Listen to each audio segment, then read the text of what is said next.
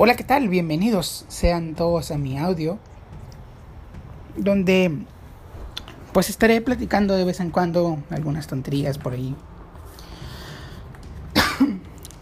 y en este caso, pues voy a hablar un poco sobre iOS 14 y mis impresiones.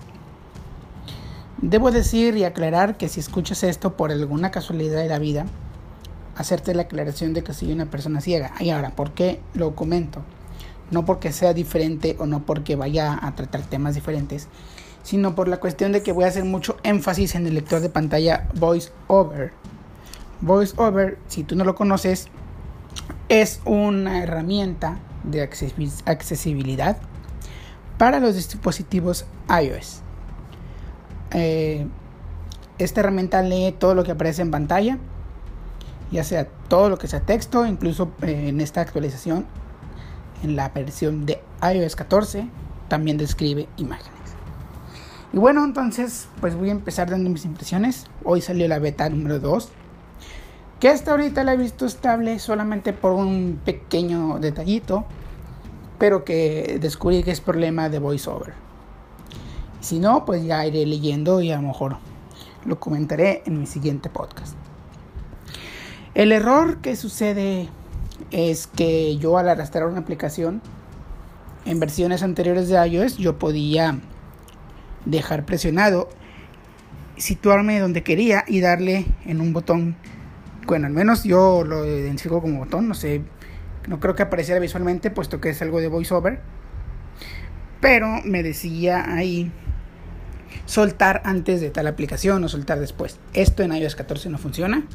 Pensé que lo habían arreglado en la beta 2, más sin embargo al hacerlo y al irme a, elegir dónde quería acomodarlo, la pantalla se quedaba como si no hubiera nada. Pero se, se arreglaba desactivando VoiceOver y, y, tocando algún elemento, por ejemplo el dock. Bueno, este es el, el, único error que hasta ahorita, después de 10 minutos de haberlo instalado, he encontrado. Es una beta para mí muy estable. Se ha dicho que estas dos betas, bueno, al menos la primera, la segunda va saliendo hace un par de horas, ha sido bastante estable. Sorprendente para una aplicación, para un sistema operativo de este estilo. Yo la estoy probando en mi dispositivo principal, soy muy osado, lo sé. Esto no se recomienda, yo mismo no lo recomiendo más sin embargo, yo no recomiendo las cosas a la gente, pero yo me aventuro para poder contar mi experiencia con las cosas. Y mi experiencia pues ha sido muy positiva. Han sido pocos los detalles, por ejemplo, algunas aplicaciones que se cierran, pero las vuelves a abrir y ya se, arreglan. Más allá, pues no, no, he visto ningún, ningún problema. ¿Qué, ¿Qué otro detalle podemos podemos ver.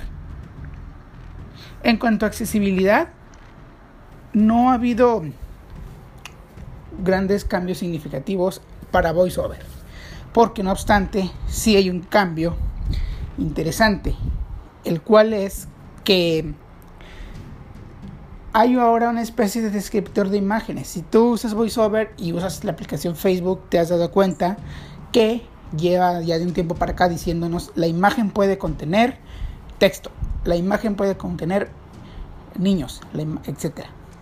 Pues ahora el sistema hace algo similar a la descripción de, Facebook. Lo único que a, mí me, no me gusta es que, por ejemplo, para eso tengo que oír mucho texto antes de recibir la información de la foto.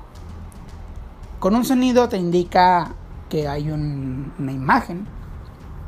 Pero por ejemplo, si usamos Facebook que ya trae su propio descriptor, para escuchar la descripción de la imagen primero tenemos que oír todo. La imagen puede contener naturaleza, personas sonriendo. Toca, eh, luego dice, una vez, eh, una vez compartida, eh, tres comentarios. Toca dos veces para seleccionar el elemento y no sé qué. A lo último, deja la descripción de imágenes, pero mucha de la información anterior que dio es inútil o irrelevante, al menos para mí. Entonces estaría bueno que después implementen una forma, una forma de, de poner la prioridad de la, de la descripción de imágenes. ¿no? Si a lo mejor tú quieres que en cuanto la detecte, lo primero que te la lea, que te lea sea el texto descriptivo, o a lo mejor si no quieres que te lo lea, desactivarlo, o si quieres que lo lea así como está, entonces debería de haber opciones. Pero bueno, en cuanto a una novedad que se trajo en iOS 13 fue la inclusión de comandos de voz. Tú podías decir, tú le podías decir al sistema eh, que activara control por voz y tú puedes decir go home y este se iba a inicio. Puedes decir open WhatsApp y se abría WhatsApp. Esto lo digo en inglés, puesto que los comandos en iOS 13 estaban en inglés. ¿Y qué creen? En iOS 14 siguen en inglés, pero ya apareció un botón para seleccionar otros idiomas. Creo que ya están disponibles otras variantes de inglés, entonces yo supongo que próximamente llegará esto en español. No lo he verificado en la beta 2, eh, puesto que apenas le di una pasadita rápida, la beta la probé y no sé si ya se haya incluido esto en español. Eh, te invito a que revises tú esa opción. Y es muy buena porque incluso permite hacer algo que yo no he encontrado hacer de otra forma. Y es reiniciar mi iPhone. A lo mejor muchos de ustedes no sabían este tip y se los voy a dejar aquí. Si ustedes quieren reiniciar el iPhone en hasta el propio sistema te dice que dejes presionado el botón, que le des en apagar y luego que vuelvas a, encender el dispositivo. Pero a veces uno no quiere apagar por completo el teléfono porque pierde tiempo en apagarlo y luego pues en lo que se deja presionado el botón para volverlo a encender son unos segundos que a veces para, hay gente que para ellos sí son valiosos. Entonces, activando el control por voz, tú le dices al dispositivo reboot, reboot device reboot device. Te va a decir que si quieres eh, y le, que le digas reboot device, device now, me parece, y te reinicia el iPhone. Este es un comando que a mí en lo personal me gusta porque eh, porque si no pierdo tiempo en apagar literal el teléfono, sino que nada más lo reinicio. ¿Y qué más? Control por voz lo puedes activar a través de Siri. Se lo piden, activa control por voz. Eso sí lo tiene en español. Y pues, ¿qué más me dejo de? Hay muchas novedades más en iOS 14. Otra es eh, la forma de ver, por ejemplo, un video en Apple TV y que tú te vayas a la pantalla de inicio y ese video se sigue reproduciendo. Así tú puedes estar en WhatsApp, por ejemplo, estar viendo una serie y que no quieres pausarla, está buenísima, pero necesitas responderle a tu mamá porque te va a llevar comida, a ver qué van a comer. Y entonces ahora puedes hacer ambas cosas, contestarle mientras tú sigues viendo tu serie. Es una opción muy buena, ya la probé en Apple en el servicio de Apple TV y funciona. Esto ahora lo tienen que implementar las demás las demás aplicaciones de video. Y pues bueno, nada más quería comentarles, alborotarlos un poco con iOS 14. Si quieren probar la beta pública, ahora en julio saldrá.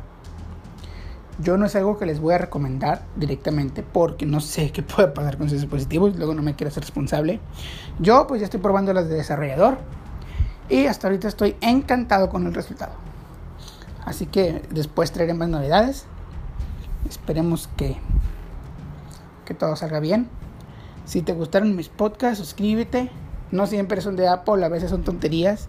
Así que si alguna vez dices, este tipo está loco, sí, desde ahorita yo te lo digo, sí estoy loco, pero... Ah, qué feliz soy, qué bárbaro. Y bueno, pues nos vemos hasta el próximo episodio.